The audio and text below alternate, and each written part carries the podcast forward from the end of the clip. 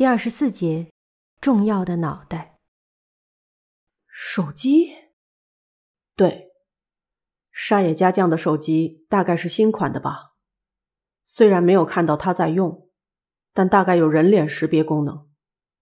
人脸识别？一听到这句话，我觉得笼罩在自己头上的浓雾消散了。说起来，沙野家有用人脸识别。是吗？那这样的话肯定没错了。也就是说，发生了这样的事：沙野家将的手机里有什么对犯人不利的数据吧？然后沙野家将自己可能都没有意识到这一点。作为犯人，必须尽快杀死沙野家将。然后在昨天晚上，机会来了。沙野家一个人在找东西，这是绝佳的机会。如果没有这个机会，在这个地下建筑很难做到杀人不会暴露。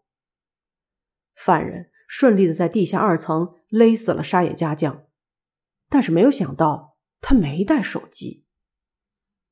沙野家将因为不小心丢失了手机，所以为了找手机才在地下建筑里到处转悠。这样一来，作为犯人就为难了。原本以为杀了他，再处理掉手机就行了。没想到手机丢在地下建筑的哪个地方了。如果找到手机，可能会用尸体的脑袋进行人脸识别来解锁手机，所以犯人才切下沙野家的脑袋吗？没错，向太郎毫无感情的说道。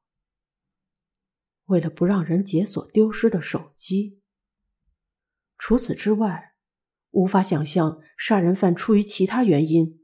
必须在这个地下切下受害者的脑袋。那么，你觉得为什么犯人要处理沙野家的行李呢？应该是不想让人发现沙野家将的携带物品中只有手机不见了吧？如果尸体的脑袋被拿走，而且身上没有带着手机，这两个事实就会被联系起来，从而推测出受害者可能持有对犯人不利的数据。犯人一定想要避免这样吧？处理行李对犯人来说并没有那么危险。的确，沙野家住过的房间就在楼梯附近，不用太担心会被人发现。正如祥太郎所说，第二个事件的谜团已经解开了一半以上。但是祥太郎一点也不乐观，因为对关键问题还是一无所知。也就是犯人是谁？如果知道这一点，切下脑袋的真相就无关紧要了。翔哥，那你觉得沙野家拿着的对犯人不利的证据是什么呢？是啊，这就是问题所在。我之所以说没有完全弄清楚动机，就是因为不知道那是什么。为了隐藏这些数据。必须杀死沙野家将，并切下脑袋。但是可以推测一下，如果说在这个时候绝对不能被看到的数据，一定先和第一起事件有关吧？你是说玉哉被杀的证据留在沙野家的手机上？无法想象不是这样。但是沙野家本人没有意识到自己持有证据吧？有这种事吗？是啊，不过沙野家将不是经常拍照吗？说不定其中有指定犯人的线索。是吗？这样的话，有可能他没有注意到拍到了杀人的证据。如果真是如此，非常可惜呢。香太郎面带愁容的回答：“是啊，当真如此，就太遗憾了。”如果让沙野家将给我们看照片，说不定就能轻易弄清楚犯人是谁。虽说如此，但沙野家拍的很随意，即使没有注意到照片里隐藏着重大证据，也不奇怪。总之，犯人不想让人看到的东西是什么，再怎么想也没有答案，因为我们没有充分掌握这个行为，所以也不知道。犯人为什么会注意到沙野家的手机里有证据。最后还是被犯人抢先了一步。不过从现在开始，也许有事情可以做。哦，有什么事可以做？首先找到应该在地下建筑内某处的沙野家的手机。没有手机就无从开始。犯人就是因为没有找到手机，才特地切下沙野家的脑袋。如果去找，也许会在哪里被发现。所以啊，我想先问问中医，有没有人知道沙野家将的手机密码？这个嘛，应该没人知道吧？我想花也不会知道。如果不能使用人脸识别，就得用密码解锁手机。但是很少人会把自己的手机密码告诉别人。我想，即便是家人，也是不知道的居多。的确啊，没办法呢。说起来，我们没有检查玉哉的手机，那手机一直放在尸体口袋里。他的手机是旧款的，不能用人脸识别，指纹识别功能好像也坏了。我记得。每次他都要输入六位数的密码。玉哉是在地震发生后突然遇害的，所以我们不认为在他的手机能找到事件的线索，所以我们也没有想去调查一下。就算有什么线索，犯人也不用在意，反正我们不能解锁手机。虽然比什么都不做好。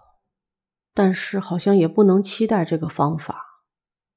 接下来，哦，对了，香太郎依然盘着腿坐在床垫上，抱着胳膊，然后他以不确定的表情看着我。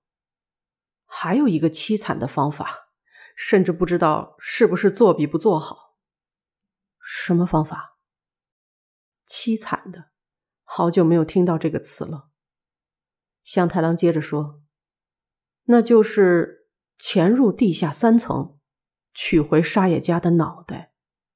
啊，这啊，这实在是凄惨呀！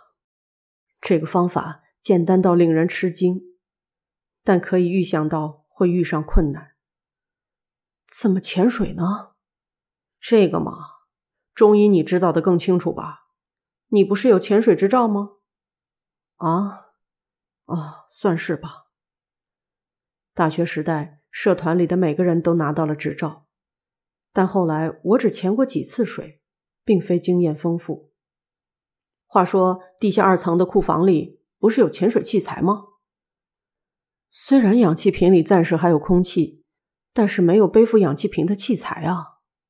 哦，对啊，当时我们和沙野家一起确认过潜水器材。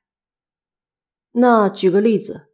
如果把登山背包改造成能够背负氧气瓶的东西，你觉得能用它代替背托去潜水吗？如果说可不可能的话，似乎是可行的。重要的是要确保氧气瓶固定在背部，避免错位或者脱落。虽然我的背包装不下氧气瓶，但编一下绳子，使用橡胶软管让其能够背负氧气瓶。好像是可行的，但是制作背托似乎很麻烦，可能要花费不少时间呢。唉，有办法用玉哉的背包吗？那个的话，氧气瓶也许能直接装进去，然后在外面一圈一圈的绑住，背托制作就很简单的完成了。虽然穿起来不会太舒服。其次，虽然有照明。但是还得要依靠防水手机的帮助，在地下三层的地板上翻倒着钢筋铁架，还要在水中开门，需要手持灯光，还需要准备可以牢牢背住氧气瓶、防止其脱落的背托，让双手能够使用。原来是这样啊！那么看来潜水本身可行。听祥太郎这么一说，我慌了。不说的那么简单可不行。潜水的时候有一种叫 B.C 的像背心的东西，让浮力稳定，通常要用到它。但是现在只能用背托、氧气瓶和调节器进行潜水吧。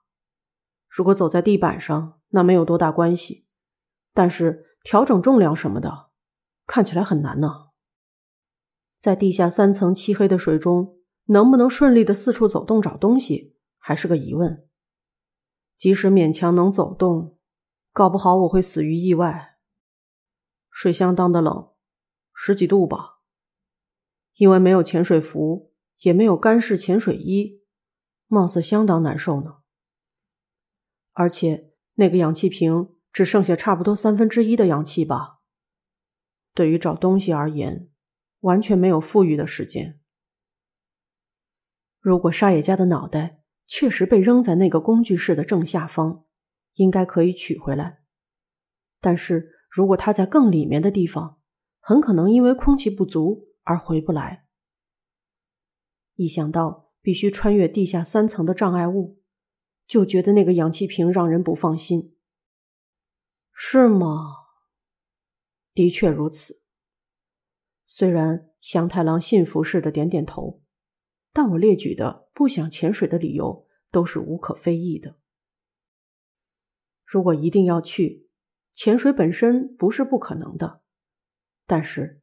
一想到沉入漆黑的地下三层的沙野家的表情，就提不起勇气。在水中游泳，找到苍白的脑袋，单手抱着它回到水面，除掉技术上的东西，自己无论如何也不能做到如此悲壮的英雄行为。而且，如果把脑袋带回来，就能解锁手机吗？脑袋的状态真的能被识别为沙野家吗？是啊，脑袋的状态也是个问题。犯人可能已经把沙野家的脸划伤到无法识别。可如果目的只是让人脸识别不了，那么无需切下脑袋，用刀子切碎脸部不就行了吗？犯人应该不希望我们注意到沙野家将的手机里留有重要数据的事实，所以切断脑袋，和处理行李的理由一样。有道理，但也许是犯人对划伤脸部感到反感，才采取切下脑袋的手段。如果是这样，沙野家将的脸部可能完好无损。到底值不值得冒险去地下三层回收脑袋呢？去了比较好吗？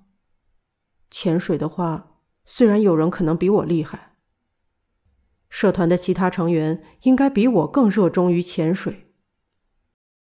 不，围绕沙野家手机的推理，除了中医你，我还没打算告诉其他人。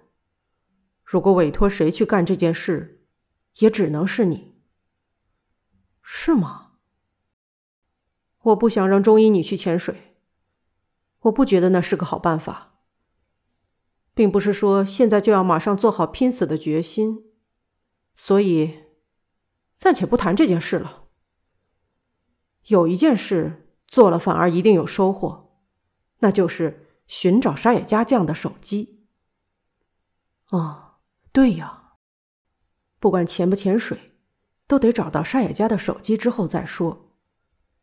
只要找到手机，也许就能奇迹般的解锁手机，确认数据。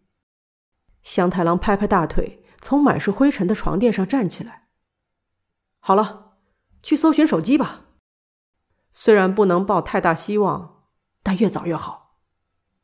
是，如果手机先被犯人找到，手机当然会被处理掉，而且地下二层正在渐渐的积水。